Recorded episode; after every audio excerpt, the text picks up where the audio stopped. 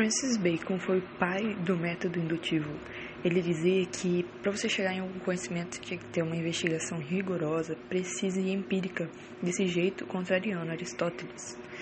É, ele dizia que a ciência ela tinha que ter um fim instrumental, ela tinha que servir para alguma coisa no final. E dizia que ciência é igual a poder. Servir ao homem tem que servir para isso, servir ao homem, dominar a natureza e criar o Imperium Hominis, o Império dos Homens. Diz que é isso que levaria à nossa prosperidade. Saber é poder, de acordo com ele.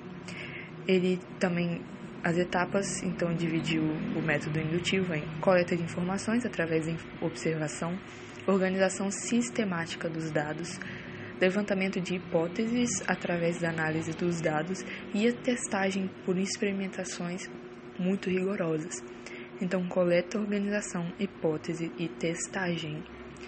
É, dessa maneira, você ia chegar através da experimentação em leis gerais, do particular para o geral. Antes, ele dizia que o método era basicamente de antecipação dos fatos e não de real interpretação, por exemplo, astronomia. Ele achava que era um absurdo. Ele vai vir com os conceitos de ídolos, que são noções erradas que dificultam nossa apreensão da realidade, a nossa é, aprender etc. Ele diz que a ciência tem que ser objetiva, que produza efeitos reais na nossa vida e nos possibilite a dominar a natureza.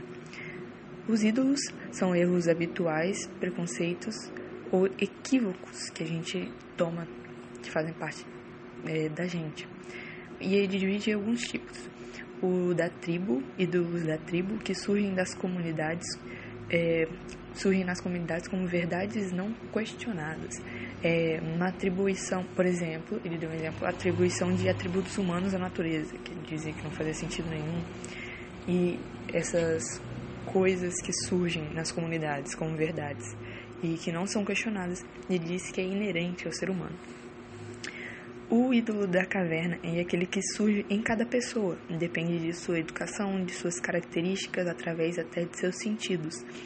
É uma, um conhecimento sem método, que é aquilo que cada um conclui o que bem entende, o que bem acha.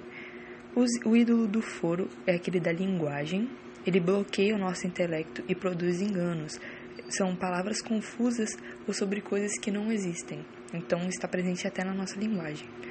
E o, o ídolo do teatro são autoridades que impõem teorias ou reflexões filosóficas que ele diz que são igual fábulas de palco. Muitas vezes elas estão fundamentadas, mescladas com teologia, saber comum, superstições, tradições é, então, o que leva à negligência de outros fatos.